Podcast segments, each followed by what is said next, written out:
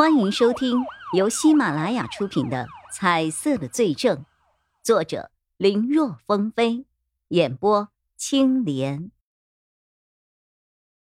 天下没有不透风的墙。钟立国本来是想先将逮捕郝浩仁和沙思良的事情保密的，因为这里面涉及了很多事情，牵扯面也很广。但就在他们把郝浩仁和沙思良带回警局的时候，都还没有开始审讯，外面就各种消息满天飞了。昨天还霸占头条的欧阳青兰之死到底是谁的错的新闻，已经瞬间被世界级食品企业带头人被捕，我们还敢吃什么？给挤下了热搜。还有一些报道直接说。我们到底还能不能够安心吃饭呢？或许我们不是老死病死，而是吃死的。各式各样的内容是层出不穷啊！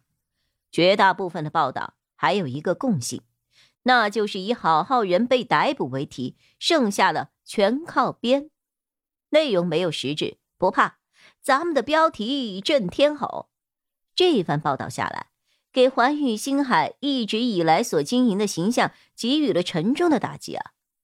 有些媒体吹捧的时候吹得没边没际，现在骂的时候同样没有底线，什么震撼说什么，颇有一种语不惊人死不休的意思在里边。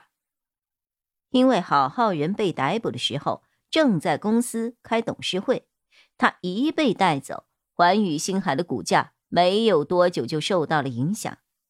盘中从涨停直接打到了跌停，交易量更是创下了历史新高。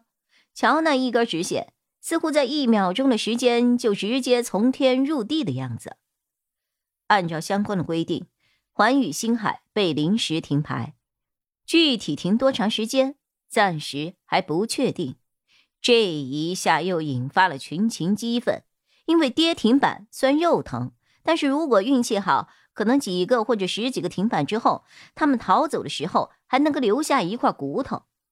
可如果环宇星海这一次闹的动静太大了，直接被弄完蛋的话，那就不光是要吃他们的肉，连他们的骨头也不会放过，当真是一点儿也不给他们剩啊！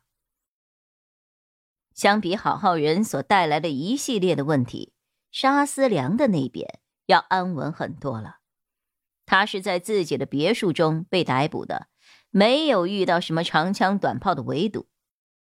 这两人好像都不惊慌，没有做任何的抵抗，就跟着专案组来了。我不知道，假的，我从来没有说过这种话。面对钟立国的询问，郝浩仁矢口否认，唯一承认的。是他和沙思良的关系，正如视频里火热的动作一样，他喜欢沙思良，对方是他的情人。至于他在视频里曾说过的一些像是“杀个警察”之类的言论，郝浩仁对此的解释是：“那就是我随口一说，增加情趣的。”视频里两个人也的确经常换装。各种 sex 的玩，两个人也会带入各种角色，说一些比较露骨、比较不堪的话。如果从这个角度出发，那他的解释的确没有任何问题。总队长，现在的社会风气都这么开放了，哈哈，我这么做并不违法吧？最多我就算是婚内出轨，可这也……用不着你们刑警出面呢，而且我和我夫人之间有些事情你们不了解，所以这个事情其实连出轨也算不上。准确来讲，呵，是我的个人隐私。你们与其抓我，难道不应该去抓偷拍的人吗？啊，至于你说那些视频是我偷拍下来，用来威胁那些人，哈哈哈哈哈，那就更是无稽之谈了。我打十岁的时候就进入了商场，现在都五十多了。要想让一个人听话，有很多方式的。要想谈成或者毁掉一桩生意，也有很多种办法，不需要用这种下三滥的手段啊！我不需要。要是我认识的人里谁要是用了，我还会第一个站出来收拾他的。至于……你们刚刚提到的几个海外账户，我一个都没有听说过啊！呵呵，啊，对了，我倒是有一个海外账户的，但那是为了和一些国外的高管交流的时候方便，弄出来摆摆台面的啦。就像是现在你们喜欢的黑金卡那玩意儿。说到底，不就是银行搞出来的吗？显示地位的一个小玩具而已嘛。可毕竟有的人喜欢搞这一套。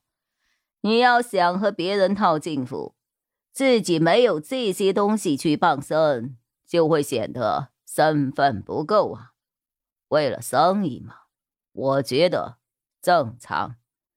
至于我那个账户里面的资金，绝对是没有问题的，我可以提供我的账户的任何信息。我好好人，清清白白，你们随便查。要是我少缴了一分钱的税，你们说什么我就认什么。第一次对郝浩仁的审讯以钟立国的完败告终。